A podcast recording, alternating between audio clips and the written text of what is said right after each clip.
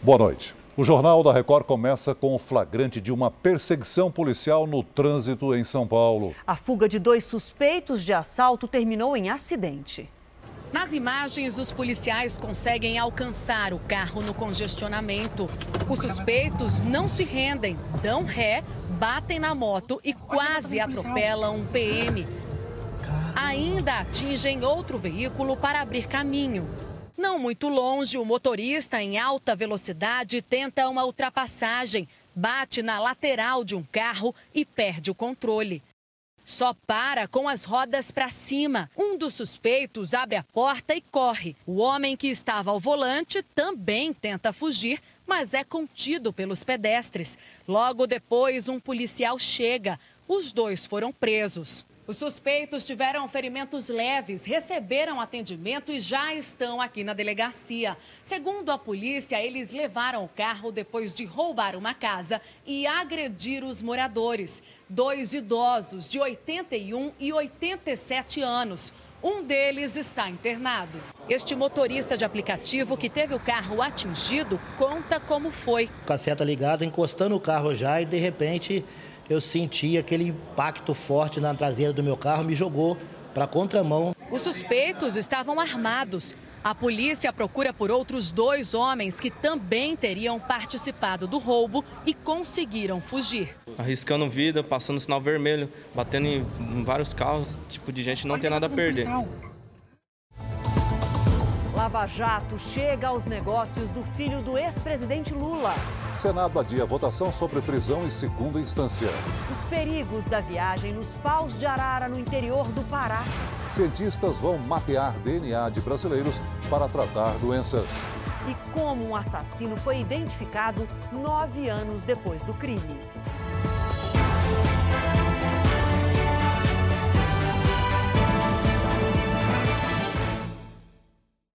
Oferecimento Bradesco em 2020. Brilhe do seu jeito.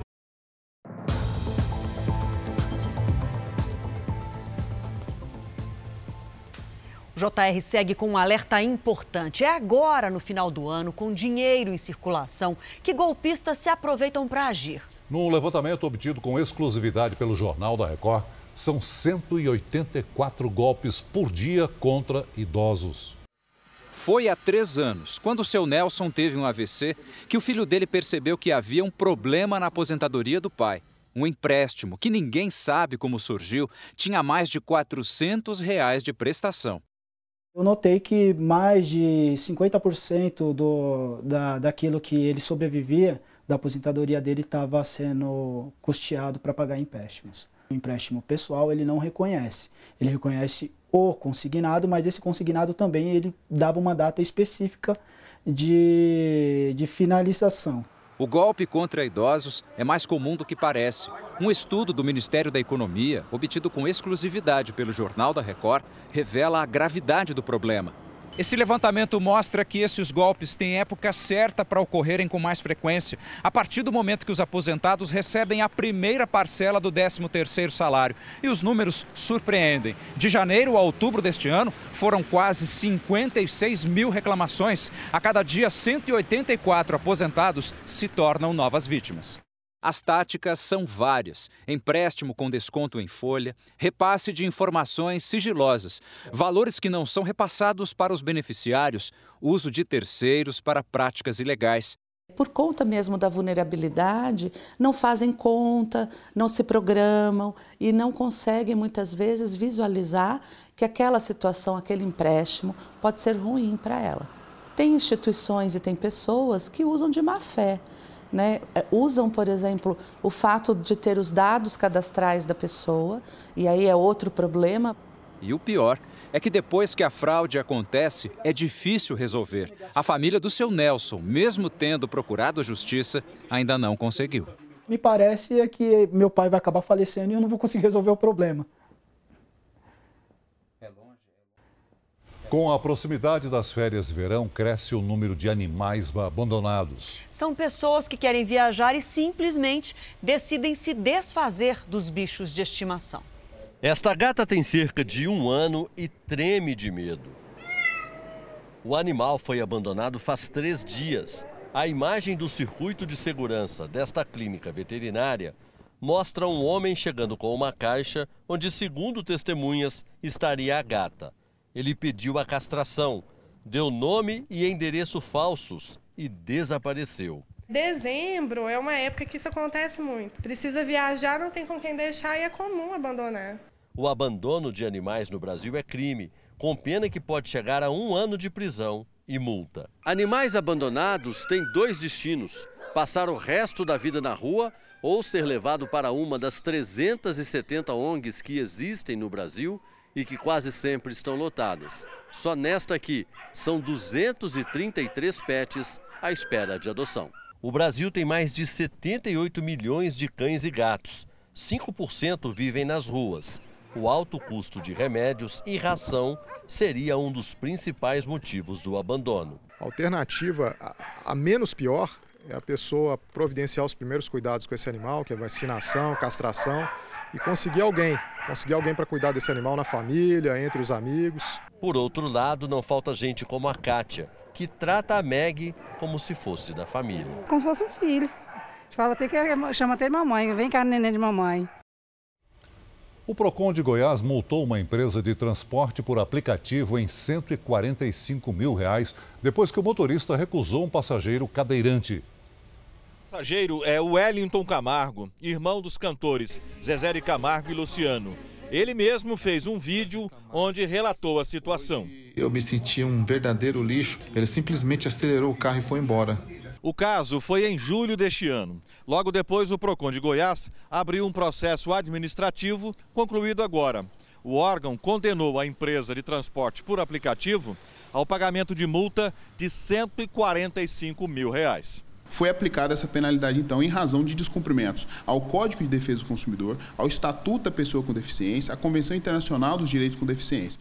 O presidente da Comissão dos Direitos da Pessoa com Deficiência da OAB de Goiás, que também é cadeirante, acredita que o motorista do aplicativo cometeu crime ao recusar o passageiro. Não há uma lei específica que criminaliza essa conduta do motorista de aplicativo. O que há é um comportamento discriminatório em que a legislação estabelece como uma conduta ilícita. O Wellington Camargo gravou um vídeo para a Record TV comemorando a punição. Eu estou aqui para dizer que eu estou muito feliz com a atitude do PROCON, nessa multa que eles aplicaram nesse aplicativo, porque eles fazem isso comigo, Wellington Camargo. Imagine com um cadeirante, né, um cadeirante que não é um conhecido, um cadeirante que não é público. A empresa de aplicativo vai recorrer da multa e disse que, após o cancelamento, a viagem foi realizada por outro motorista. A polícia baiana investiga uma denúncia de racismo contra um estudante da Universidade Federal do Recôncavo, a 120 quilômetros de Salvador. Nós vamos ao vivo conversar com o repórter Felipe Costa, que conta pra gente como é que foi esse caso aí. Boa noite, Felipe.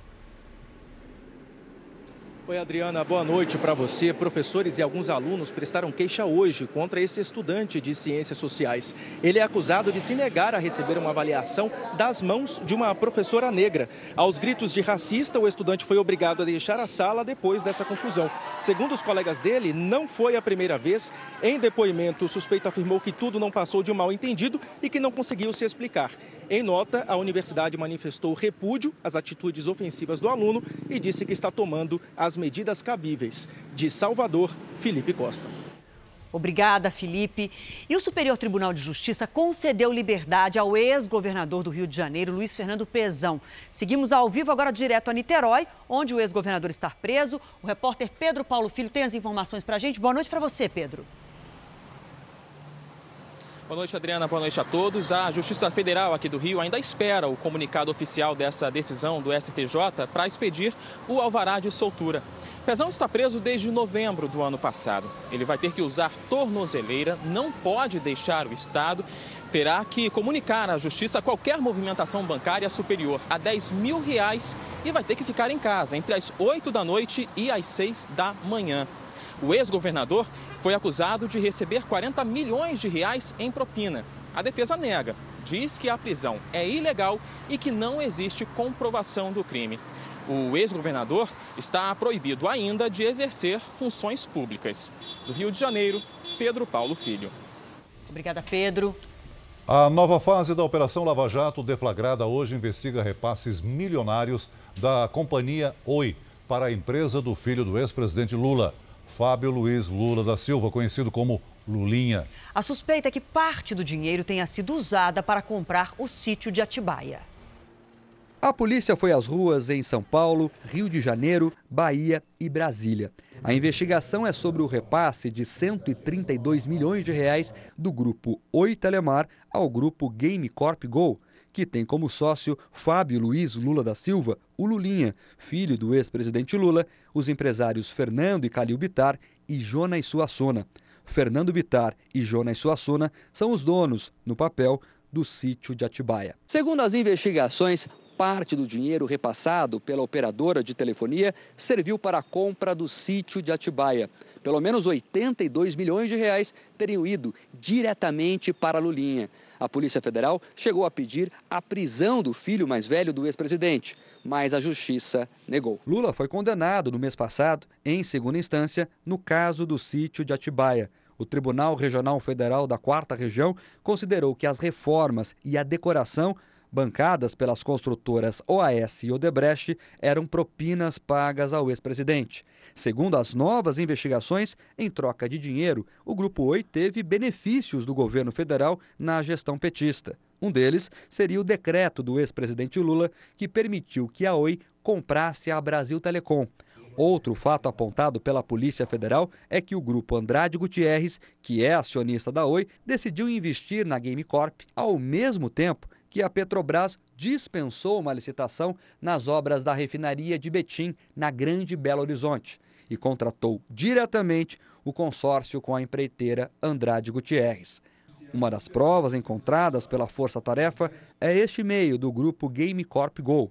Um dos diretores informa aos sócios que foram retirados dos resultados da empresa os números da Brasil Telecom.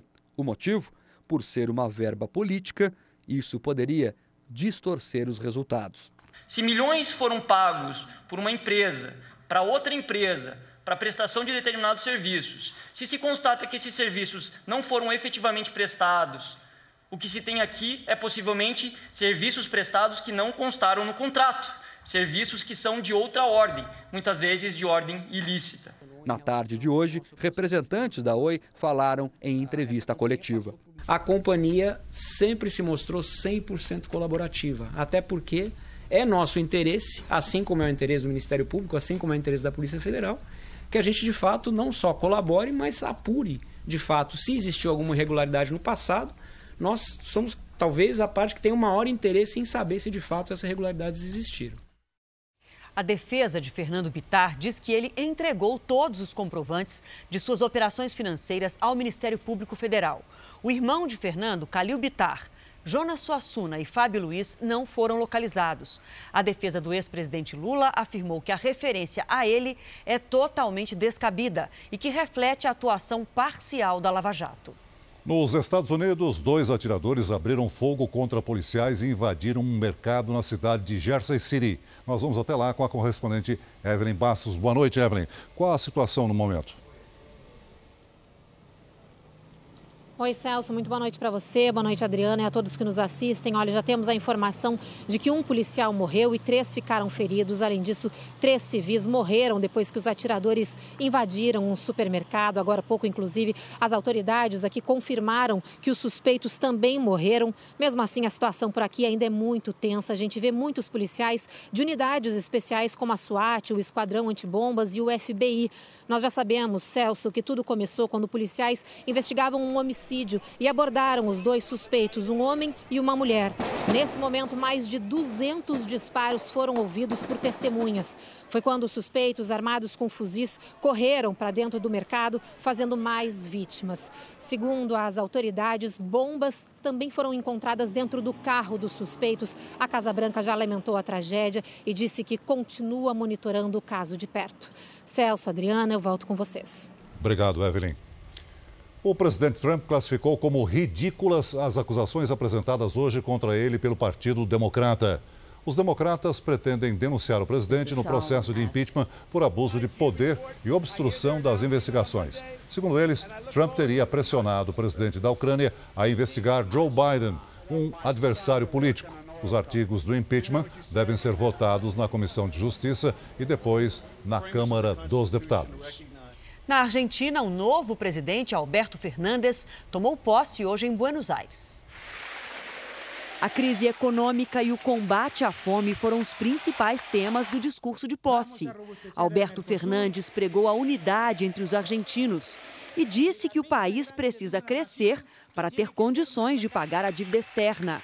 Sobre o Mercosul, o novo presidente afirmou que o bloco segue como prioridade, reforçando a importância da relação da Argentina com o Brasil, que foi representado na posse pelo vice-presidente Hamilton Mourão. Aqui no Brasil, o presidente Bolsonaro falou hoje sobre a posse do novo presidente da Argentina, Alberto Fernandes. Na saída do Palácio do Alvorada, o presidente voltou a defender a boa relação com o país vizinho, que passa a ser comandado pelo político de esquerda Alberto Fernandes. Nós não queremos brigar com ninguém, nós queremos fazer comércio com o mundo todo. Bolsonaro também comentou a reunião que teria com o secretário de Cultura Roberto Alvim, que mesmo novo no cargo coleciona desentendimentos. Vamos dar um polimento ali e trocar uma ideia. A cultura é o que que nós devemos desenvolver no Brasil é que interessa a maioria da população, não a minoria. Isso que, isso que mudou. O presidente está muito tranquilo em relação à minha equipe. Não houve nenhuma cobrança nesse sentido em relação às críticas. Também esteve presente Sérgio Camargo, indicado para a presidência da Fundação Palmares, mas que teve a posse suspensa pela Justiça. Ele negou ter dito que não existe racismo no Brasil. Isso é uma deturpação das minhas postagens em redes sociais. Eu afirmo que há racismo, o racismo, porém, não é estrutural, segundo tese da esquerda, ele é circunstancial. E acrescento que o racismo hoje, o pior racismo, é o racismo da esquerda, tá? das milhares de pessoas que nas redes sociais estão me chamando de capitão do mato. Aqui no Palácio Planalto, o presidente assinou a medida provisória que pretende fazer a regularização fundiária de terras ocupadas na Amazônia Legal o governo vai passar a titularidade definitiva das áreas para beneficiar principalmente pequenos produtores que estão em assentamentos. Cada propriedade tem em média 80 hectares. Em contrapartida, os beneficiados vão ter que respeitar o Código Florestal e combater o desmatamento ilegal para não perder as terras. Segundo o INCRA, apenas 6% dos assentamentos em todo o país estão regularizados. Com a escritura, o pequeno produtor poderá ter, por exemplo, acesso ao crédito. Partes de um, parte de um estacionamento cedeu em Brasília durante a forte chuva que atingiu hoje a capital federal. Alguns carros foram engolidos pela terra. O terreno ao lado estava sendo preparado para a construção de um prédio. A terra veio abaixo, levando os carros que estavam no estacionamento. A Defesa Civil isolou a área. De acordo com as primeiras informações, a ruptura de uma tubulação de água e a chuva teriam encharcado o solo que cedeu. Não há feridos. O Ministério Público Federal pede que a empresa JBS dos empresários Joesley e Wesley Batista e mais 14 pessoas, incluindo ex-ministros do PT, devolvam 21 bilhões de reais aos cofres públicos por fraudes contra o BNDES. A denúncia foi apresentada à Justiça Federal e envolve, além dos empresários, os ex-ministros petistas Antônio Palocci e Guido Mantega. O ex-presidente do Banco Nacional de Desenvolvimento Econômico e Social, Luciano Coutinho, técnicos e operadores da instituição e do grupo JIF também foram acusados. Segundo o documento, o grupo praticou irregularidades na concessão de apoios financeiros pela BNDES Par, subsidiária do banco, à empresa JBS, a partir de junho de 2007. Para os procuradores, as fraudes e os desvios ocorreram até 2011 para favorecer o grupo dos irmãos Batista e facilitar as exportações da JBS. O prejuízo teria sido de mais de 4 bilhões de reais ao BNDES. O Ministério Público pede a devolução do dinheiro e a aplicação de multas, que chegam a 21 bilhões de reais. A denúncia concluiu que os acusados, de forma deliberada e consciente, praticaram atos de improbidade administrativa e por isso devem ser condenados também por enriquecimento ilícito, violação dos princípios da administração pública e prejuízo aos cofres públicos. A JBS afirma que considera inaceitável que informações trazidas por executivos que colaboram com a justiça sejam usadas contra eles mesmos. Afirma ainda que, pelo acordo de leniência, vai pagar 11 bilhões de reais de indenização à justiça. A defesa do ex-ministro Antônio Palocci diz que ele colabora com a justiça. Os advogados do ex-ministro Guido Mantega não retornaram o nosso contato. Daqui a pouco, logo após o Jornal da Record, estreia a novela Amor Sem Igual. O elenco está todo reunido no Rio de Janeiro para acompanhar esse primeiro capítulo. A repórter Renata Loures está lá e traz ao vivo as informações. Renata, boa noite. Todo mundo ansioso por aí, né? Oi, Adriana, Celso, muito boa noite para vocês, boa noite também para todo mundo que está acompanhando a gente. A gente estava conversando aqui com parte do elenco que já começou a chegar e eles estavam dizendo para a gente que não tem jeito, né? Noite de estreia é sempre aquela ansiedade, aquele friozinho na barriga e a gente super entende, se a gente que está acompanhando consegue sentir, imagina para eles que já estão um tempo nesse projeto tão bacana. Agora o que todo mundo fala com muita tranquilidade é que com certeza Amor Sem Igual já vai chegar conquistando o público logo de cara. Essa é mais uma novela contemporânea da Record TV, escrita por por Cristiane Friedman e a trama gira em torno de um romance entre uma garota de programa e um produtor rural. Mas olha, nem só de romance vai viver Amor Sem Igual. A novela também tem muita diversão, muita ação, muita aventura e, é claro, muito bom humor que a gente adora, né? Do Rio de Janeiro, Renata Loures. É isso aí. Obrigada, Renata. Veja a seguir, reportagem exclusiva. O perigo das viagens nos caminhões paus de arara, uma rotina no Pará. Na série especial, a mãe que esperou nove anos para encerrar o mistério da morte da filha.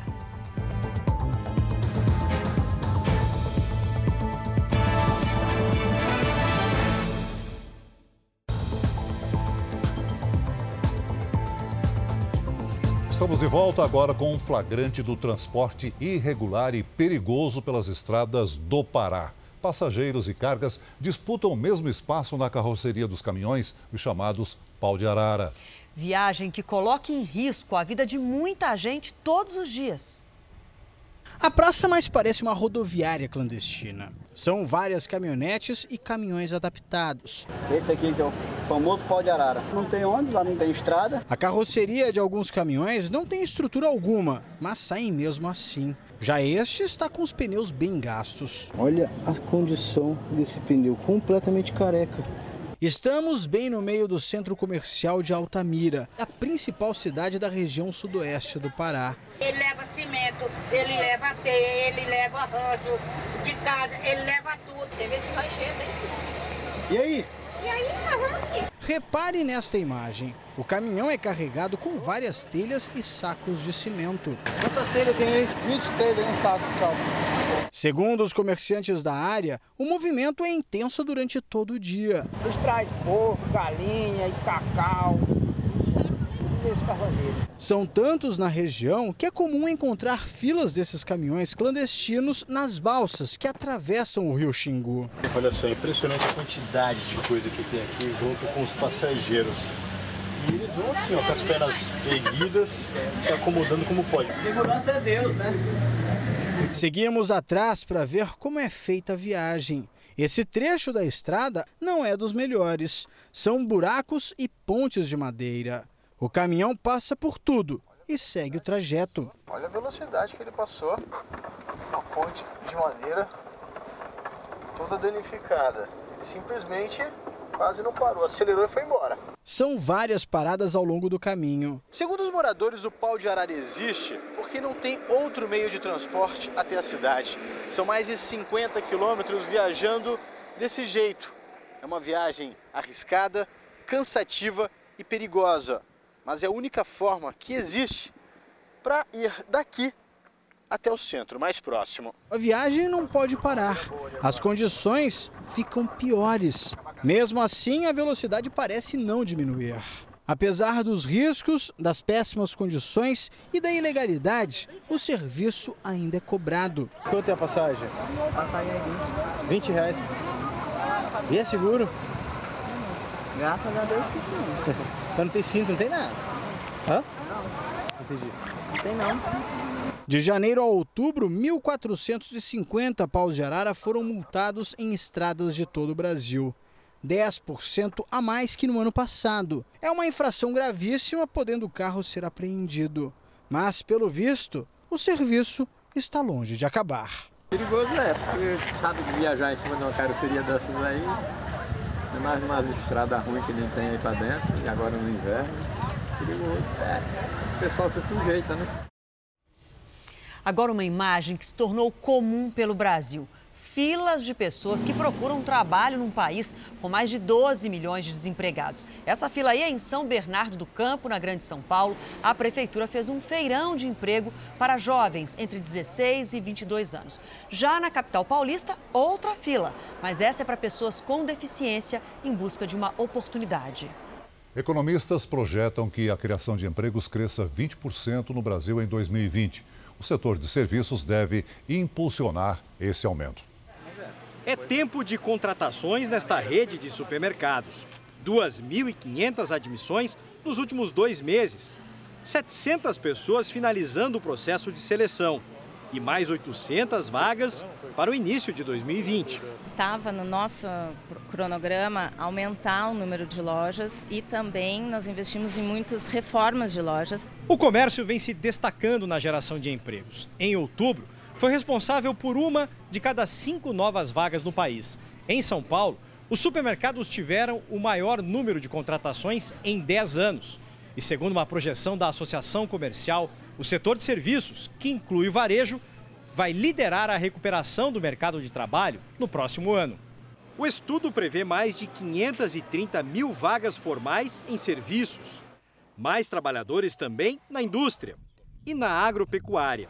A projeção para 2020 é de crescimento de 20% na geração de empregos no país. A perspectiva de crescimento para esse ano é de 1,1%, quer dizer, próximo a 1%, e a gente por baixo está falando de um crescimento de 2% no ano que vem. Isso tem um impacto direto e importante na geração, principalmente dos empregos formais. Só a construção civil pode gerar mais de 140 mil empregos mais gente vai ter a chance de voltar a sorrir, como o Renaldo, que ficou seis meses parado. Tô suando, é só suar daqui pra frente agora.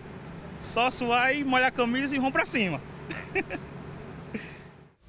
A Comissão de Constituição e Justiça do Senado aprovou hoje o pacote anticrime. Também houve acordo para votar o texto no plenário amanhã, sem alterações. Um acordo entre os senadores permitiu inverter a ordem das votações para dar sinal verde ao pacote anticrime, aprovado por votação simbólica na CCJ. O texto endurece penas contra crimes violentos e moderniza nove legislações, além de ampliar recursos para a investigação. O ministro da Justiça, Sérgio Moro, promete novas mudanças no futuro, mas vê avanços. Alguém que for condenado por homicídio ou feminicídio a partir da aprovação da lei. É, se a pena for acima de 15 anos, isso foi uma inovação no Congresso, nós não colocávamos esse limitador, mas se for acima de 15 anos, a pessoa desde logo começa a cumprir a pena, o que vai permitir que seja realizada a justiça de uma maneira mais rápida para aquelas vítimas desses crimes ou os parentes dessas vítimas. Por 22 votos a 1, a CCJ também aprovou três modificações no Código Penal para permitir a prisão após condenação em segunda instância. Na principal delas, o artigo 283 passará a estabelecer que a prisão pode ocorrer em decorrência de condenação criminal por órgão colegiado. Mas a eficácia da mudança é contestada na Câmara, que discute uma emenda constitucional sobre o tema. O melhor texto vai prevalecer. O importante é que ele saia o mais rápido possível e que nós possamos impedir que é, criminosos reincidentes possam sair e ir para as ruas. Diante do acordo, a sessão da CCJ durou menos de meia hora e amanhã mesmo os senadores vão votar em plenário o pacote anticrime, que uma vez aprovado vai passar a valer imediatamente, logo após a sanção e a publicação. Já o projeto de lei da prisão em segunda instância vai ficar para o ano que vem. Há acordo para segurar a tramitação do texto até a Câmara concluir a votação da PEC sobre o assunto em março do ano que vem. Sempre falei que através de projeto de lei é, poderia haver questionamento judicial em relação a esse projeto e eu continuo com a tese, com a compreensão de que é importante nós votarmos a emenda constitucional 199 que está tramitando na Câmara dos Deputados. A justiça concedeu liberdade sob fiança para o jogador de vôlei francês que foi preso por importunação sexual em Belo Horizonte. O atleta joga no time russo Zenit Kazan. Ele foi preso em flagrante numa casa noturna após dar um tapa nas nádegas de uma mulher. O jogador alegou que confundiu a vítima com uma colega e pagou fiança de 50 mil reais. Chove bastante no Sudeste. Quando é que será que o calor volta, hein? A Mariana responde para a gente. Boa noite, Mariana. Boa noite, Adriana. Boa noite a todos. Calor só a partir da semana que vem, viu? Isso porque uma frente fria está sobre a região. É a combinação do corredor de umidade com os ventos no alto da atmosfera. E isso está mantendo as nuvens carregadas nessa região. Agora o sol aparece pouco e a chuva pode ser forte principalmente na região sudeste. Tem alerta para tempestades severas e também granizo aqui no sudeste e no Mato Grosso do Sul também. Faz sol e calor em quase todo o Nordeste e no Rio Grande do Sul. Agora a gente atenta também para Porto Alegre, porque podemos ter a maior temperatura do ano amanhã, com termômetros acima dos 38 graus, calor à beça. No Rio de Janeiro faz 30 graus e em Salvador 32 graus, Adriana. Olha, o pedido de tempo delivery veio de longe, viu? De Manacapuru, no Amazonas. É a Marta que quer saber se tem chuva lá amanhã. Pois é, Marta, sol com pancadas, típica de verão e máxima de 31 graus. Tem sol, ó, até o fim da semana. Agora, aqui em São Paulo, a gente vai ter chuva até o fim de semana. Faz 25 graus. As temperaturas vão subindo, mas a chuvinha continua, Adriana. Até amanhã, então. Obrigada. Até amanhã. Subiu para seis o número de mortos na erupção de um vulcão na Nova Zelândia. As equipes de resgate continuam as buscas na ilha em meio a cinzas e a fumaça. Segundo as autoridades, as vítimas, na maioria turistas, tinham entre 13 e 72 anos. 31 pessoas estão internadas com queimaduras e oito estão desaparecidas. O governo chileno confirmou que um avião militar caiu com 38 pessoas a bordo. A Força Aérea do país perdeu contato com o avião de transporte durante o voo para a base do Chile na Antártida. Os militares acionaram as equipes de busca para resgatar possíveis sobreviventes. O avião modelo C-130 Hércules transportava 17 tripulantes e 21 passageiros. Ainda segundo a Força Aérea, o tempo estava em boas condições para o voo. O local exato da queda ainda não foi descoberto. O Brasil enviou um navio que se encontra na região para ajudar nas buscas.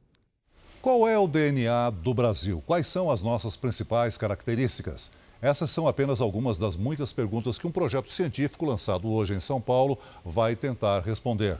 O projeto é liderado pela Universidade de São Paulo, mas envolve várias instituições. Serão analisadas as características genéticas de 15 mil voluntários. A ideia é avançar no diagnóstico e tratamento de doenças como câncer, diabetes e Alzheimer. Os primeiros resultados saem em cinco anos.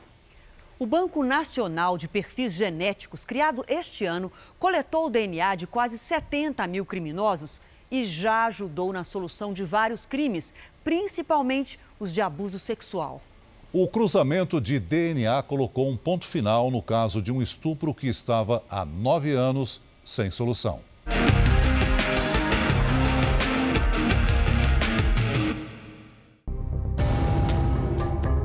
Desde janeiro, os agentes do Instituto de Criminalística de São Paulo visitam cadeias do estado e recolhem o DNA dos presos condenados por crimes sexuais.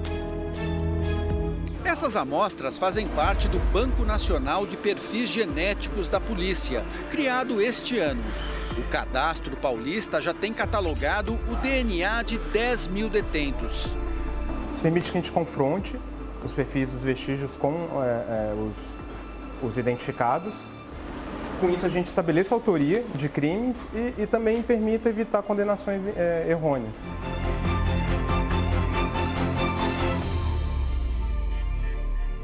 O uso do DNA para esclarecer crimes sexuais tem se mostrado extremamente eficaz, porque os abusadores geralmente atacam várias vítimas ao longo dos anos e, mesmo presos, eles podem responder por crimes cometidos no passado.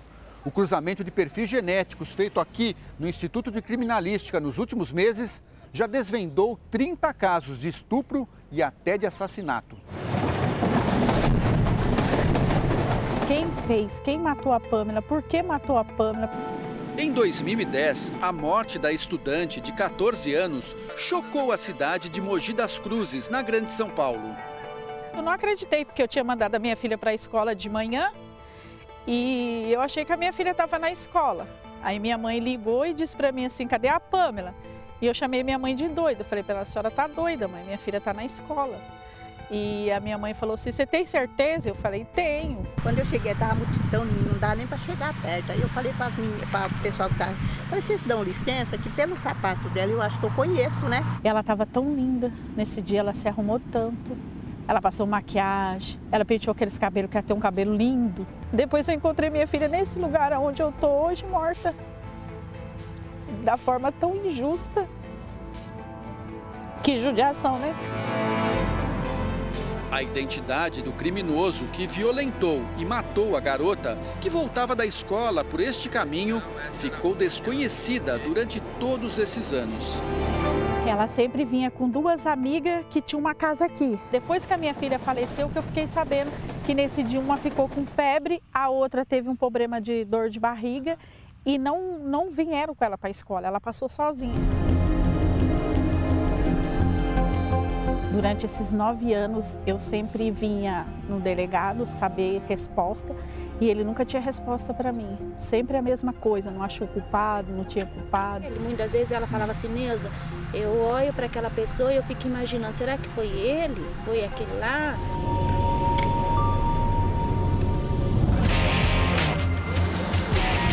No mês passado, o cruzamento de DNA pôs fim ao mistério.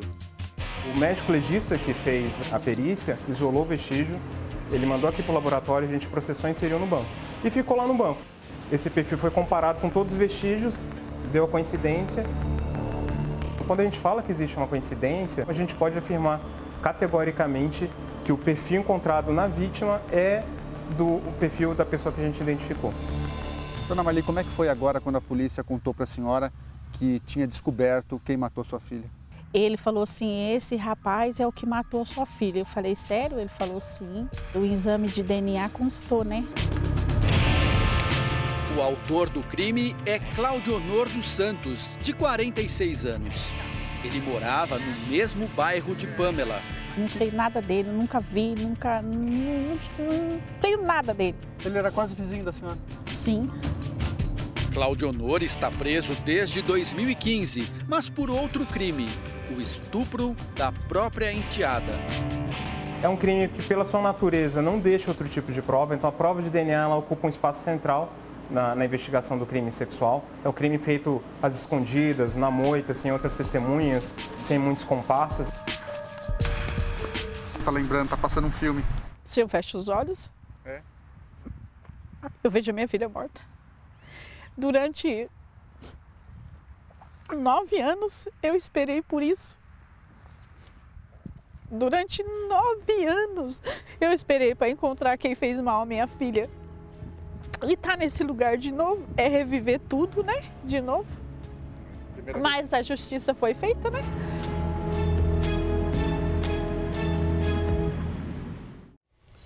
O Jornal da Record termina aqui a edição de hoje na íntegra e também a nossa versão em podcast estão no Play Plus e em todas as nossas plataformas digitais. E à meia-noite e meia tem mais Jornal da Record com o Sérgio Aguiar.